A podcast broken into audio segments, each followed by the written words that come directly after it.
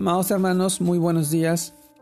Reciban este saludo cordial en nombre de nuestro amado Señor Jesucristo y permítanme compartirles la reflexión de hoy día, el cual se titula Revivados por tu palabra.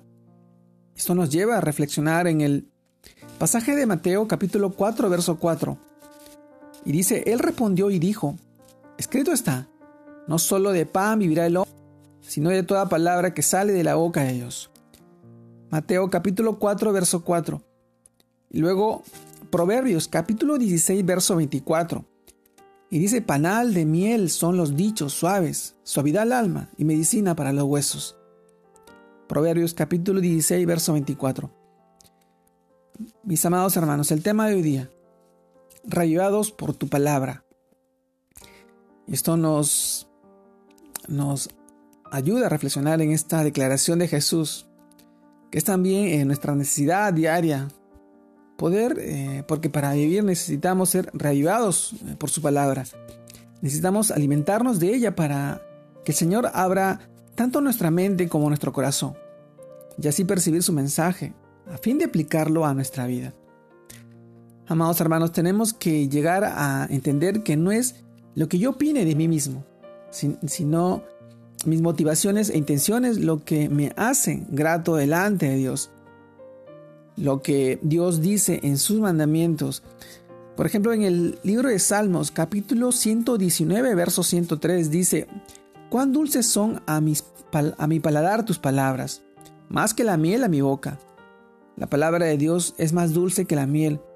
la palabra del Dios amor, que creó todas las cosas, que restaura, que nos cambia de adentro hacia afuera, que nos hace ver las cosas diferentes y nos empodera.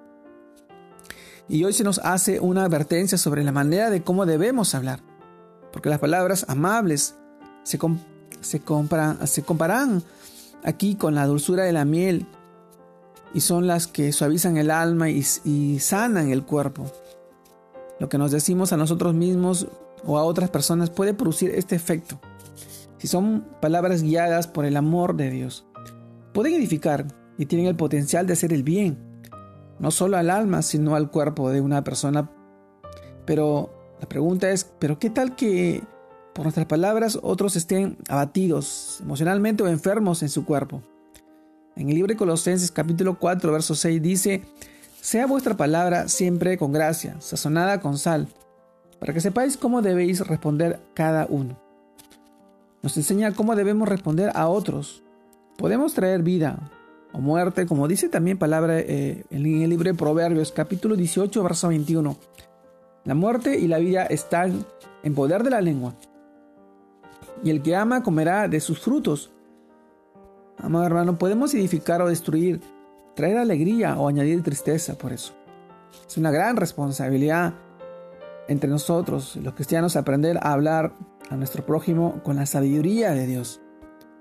Unas palabras llenas de amargura no solo contaminan el ambiente, sino que obstaculizan la gracia de Dios sobre nuestra vida y sobre la de otros.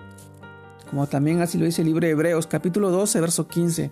Mirad bien, no sea que alguno deje de alcanzar la gracia de Dios, que brotando alguna raíz de amargura os estorbe y por ella muchos sean contaminados. Amados hermanos, hoy hagamos este compromiso de hablar con consideración y respeto dándole valor a los demás, especialmente a los que viven con nosotros, que quizás por conocerlos nos dirigimos a ellos sin compasión. Pidamos al Señor que nos guarde de pecar con nuestra boca.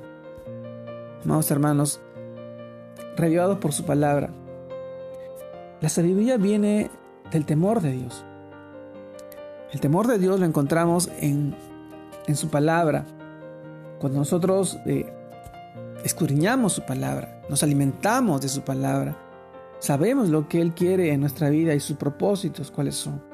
Él busca edificarnos, Él busca instruirnos, Él busca que nosotros lo amemos como Él nos ha amado, y como Él nos sigue amando, porque cuida y protege de ti y de tu familia. Las bendiciones y todo lo que nosotros hoy podemos percibir y tenemos es gracias a su amor. Y es nuestra responsabilidad poder nosotros llevar esta su palabra, revivados por ella, para poder bendecir a otras personas, para poder guiar e instruir a otras personas. Tenemos una gran responsabilidad. Y que las palabras de amor que salgan de nuestra boca sean para bendición y sean para edificación. Sean para enseñar y mostrar lo que nosotros somos a raíz de su palabra, transformados, guiados, nuevas criaturas, haciendo su voluntad, guiando a esta su iglesia. Mi amado hermano, te mando un fuerte abrazo. Dios te guarde y te bendiga en este tiempo y en este día. Que sigas creciendo en el Señor. Que sigas edificando a tu familia, a tus hijos, a tus seres queridos y a todas las personas que están a tu alrededor. Dios te bendiga, Dios te guarde. Saludos a todos mis hermanos.